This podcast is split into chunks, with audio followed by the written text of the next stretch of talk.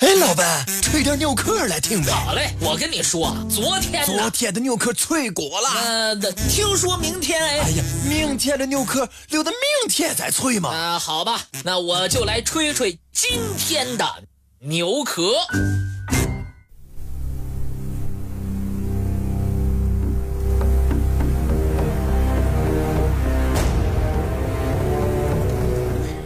有人说，希特勒。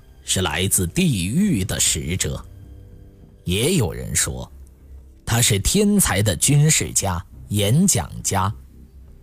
作为二战的头号战犯，他早已被永远的载入历史，背上了千秋骂名。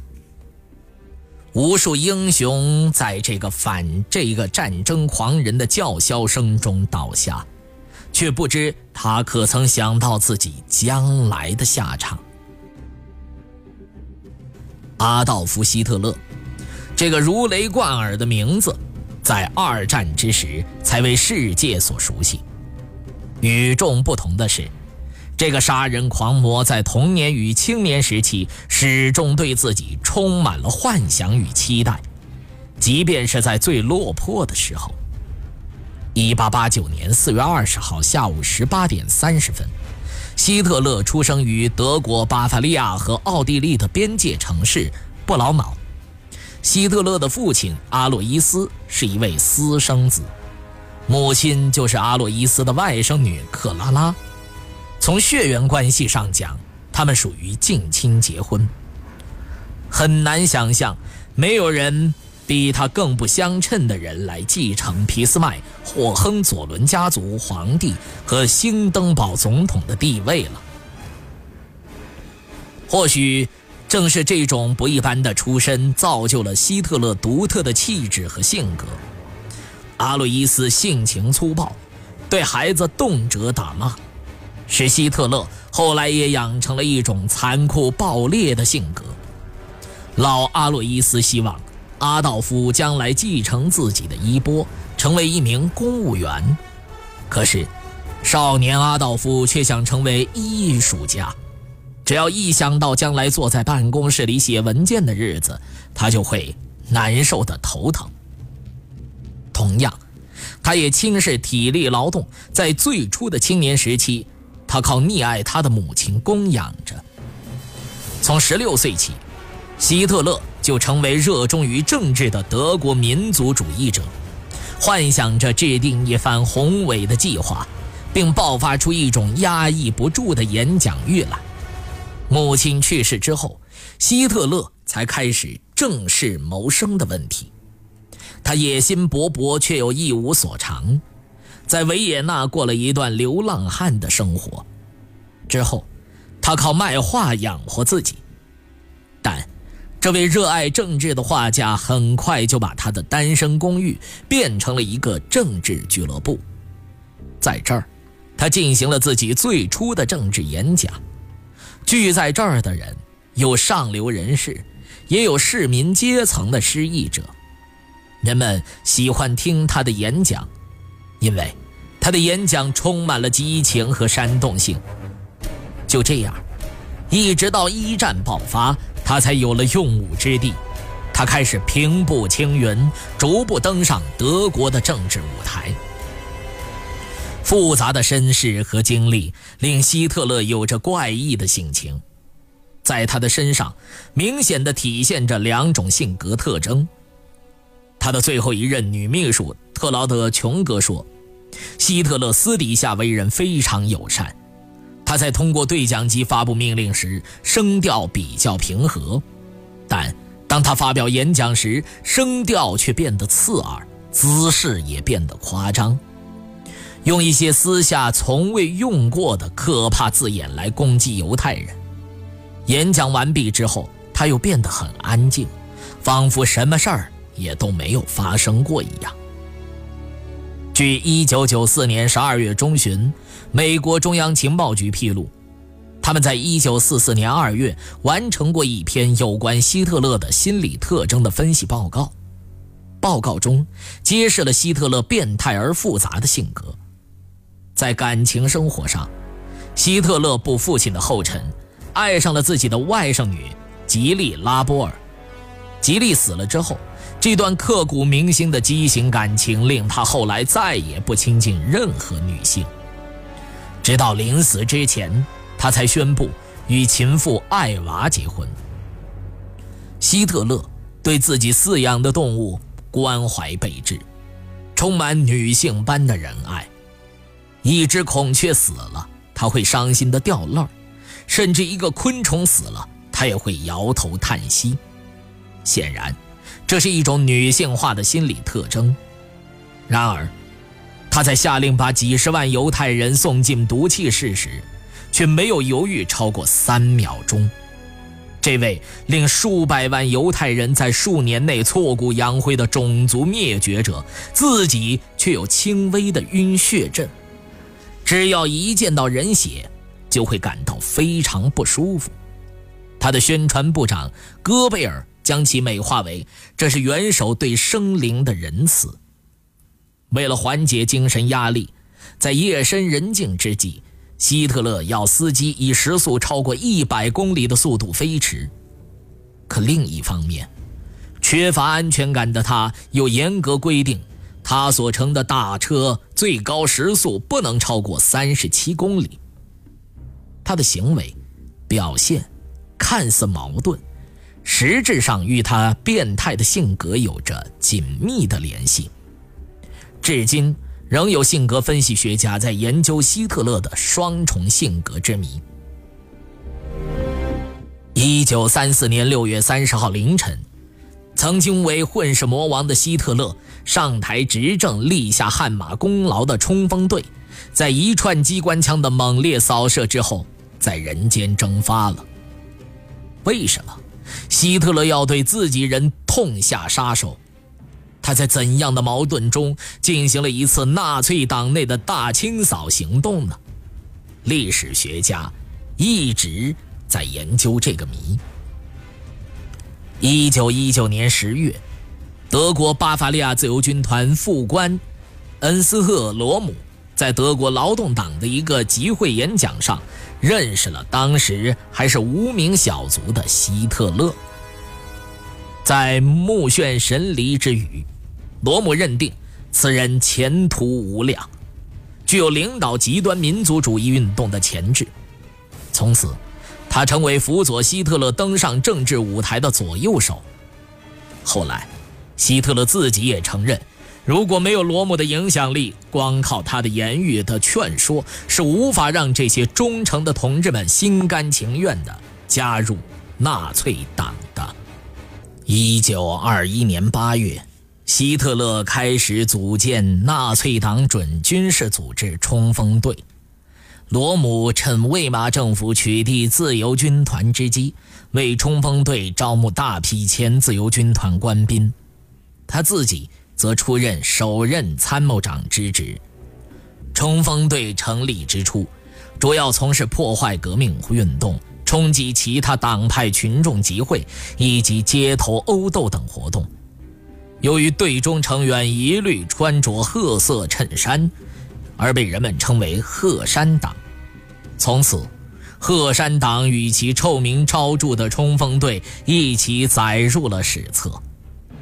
一九二三年十一月，希特勒和罗姆率六百冲锋队员制造了企图以武装发动政变的慕尼黑啤酒馆暴动事件。暴力政变失败后。吸取教训的希特勒重新确立了合法夺权的方针，认为冲锋队必须接受纳粹党组织的绝对领导，而罗姆则打算组建更加激进的前线联盟，继续准备武装斗争，要求纳粹党承认军人主导政客的组织原则。两个人第一次在主张上出现了分歧。罗姆一度出走玻利维亚。一九二五年四月，希特勒成立了宣誓只效忠于他的铁杆护卫队——党卫军。当时隶属于冲锋队，规模较小，因为身穿黑色制服，又被称为“黑山队”。一九二九年，世界范围内的经济危机给希特勒创造了登上政治宝座的机会。在几年的时间内，希特勒率领下的纳粹党迅速发展成为第一大党。到一九三三年一月三十号，走投无路的兴登堡授予希特勒执政大权。在这一年之中，冲锋队迅速成长为一支拥有三百万人之众。超过德国国防军十几倍的队伍。一九三三年年底，纳粹激进派派头目罗姆正式向希特勒提出担任国防部长的要求，以实施改革国防军的方案。但希特勒认为根基尚浅，他期望的是至少在最近两三年内两军能够和平共处。一九三四年年初的时候。希特勒曾经向军方提出将冲锋队划归国防军管辖，可是军方拒绝了希特勒的提议，理由是冲锋队的习气和国防军的传统格格不入。这年二月，罗姆向内阁递交了一份备忘录，再次要求在冲锋队的基础上重新组建新的德国军队。成立武装部，总管全国的正规军和民兵武装。这一份备忘录引起国防军强烈的不满。四月初，国防军邀请希特勒视察战列舰“德意志号”，整个国防军统帅都登舰随行。国防部长布隆堡代表军方正式向希特勒提出请求，罢免罗姆和冲锋队所有高级头目。作为回报，布隆堡承诺事成之后，国防军全体官兵将向希特勒宣誓效忠。军方此举颇有兵谏的架势，为了获得大贵族、财团以及军方的支持，希特勒暗暗下了排除异己的决心。不但军方对罗姆强烈不满。就连纳粹内部发展起来的党卫队队长希姆莱也想拔掉罗姆这颗眼中钉，他们四处搜集罗姆的关于二次革命的激进言论，以及建立新军队的请求失败之后，主动寻求社会主义派别的党外支持，与反纳粹前总理积极接洽证据。没过多久。希特勒的案头便堆满了罗姆打算政变的材料。一九三四年六月，盖世太保向希特勒提供了一份最新材料：罗姆将在六月底发动一次政变。尽管希特勒明白里面的水分，但箭在弦上，不得不发。二十九号，戈林和希姆莱在柏林主持清洗行动，抓捕冲锋队头目。三十号早晨，希特勒在戈贝尔的陪同下，亲自率人逮捕了正在熟睡当中的罗姆等人。到了晚上，两百多名冲锋队头目被关押在慕尼黑监狱。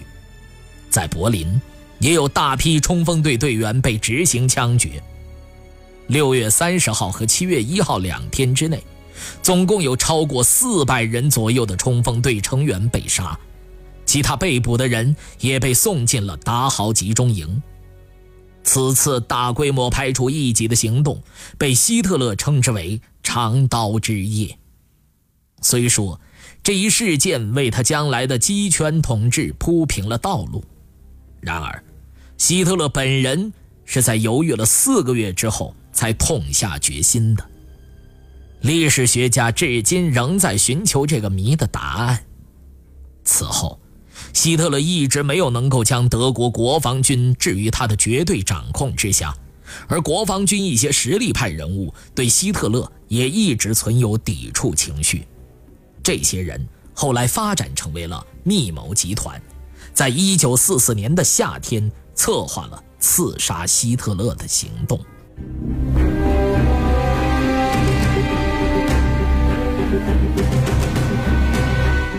时至今日。仍有德国人不堪回首那段战火纷飞的二战岁月。这个曾经为人类奉献出康德、爱因斯坦、莫扎特、贝多芬的国家，在二战当中到底是怎么了？难道就没有人发现战争的不易吗？